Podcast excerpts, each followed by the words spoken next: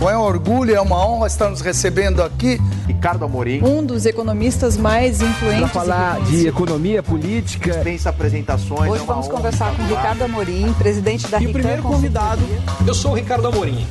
Um grande prazer estar aqui com vocês.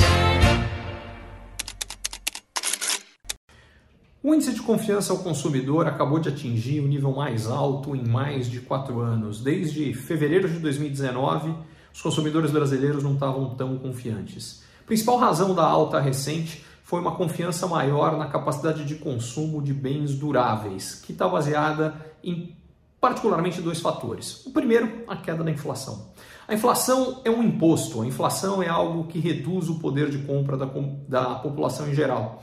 À medida que a inflação, mais ou menos de um ano para cá, começou a cair, o que nós tivemos é que a população que vinha perdendo o poder de compra, porque os salários estavam subindo mais lentamente do que o preço dos produtos, e na prática isso significava que mesmo aqueles que estavam ganhando aumentos não ganhavam o suficiente para comprar o que compravam antes. Por exemplo, alguém que ganhava 5 mil reais, que passa a ganhar 5.500, só que para comprar o que antes conseguia comprar com 5 mil reais, precisaria de 6 mil. Nesse meu exemplo, a pessoa passou a ganhar mais, mas na prática ficou mais pobre, ela teve uma perda de poder de consumo.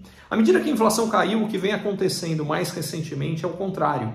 Os salários passaram a subir mais rápido do que o preço dos produtos e as pessoas estão podendo comprar mais. Segundo fator é que, exatamente por conta da queda da inflação, há uma expectativa agora de queda de juros. Em outras palavras, o bom trabalho feito pelo Banco Central é grande responsável por esse aumento de confiança é, dos consumidores brasileiros. E para completar, tem também uma, um fortalecimento do emprego que vem sendo bastante forte nos últimos 18 meses. O Brasil, entre as 20 maiores economias mundiais, é que mais vem criando empregos nesse período e, fundamentalmente, em função de uma atração muito grande de investimentos de empresas estrangeiras, num momento em que, mesmo o Brasil não estando nenhuma maravilha, as alternativas fora do Brasil estão piores e isso vem ajudando o Brasil a atrair investimentos, gerar empregos, com mais emprego, com mais renda, com mais crédito. Era natural que a confiança dos consumidores melhorasse. E essa melhora da confiança, por sua vez, ajuda a sustentar esse movimento de fortalecimento da economia brasileira, do desempenho da economia brasileira,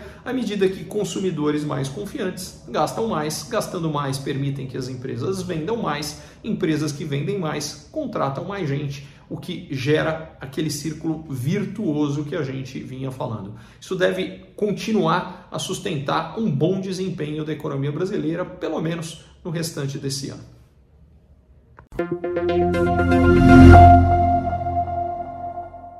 Curtiu esse conteúdo? Assine para receber quando cada um dos próximos for publicado. E se de repente você achar que algum colega, amigo ou alguém da sua família pode gostar também, lembre de compartilhar. Até a próxima!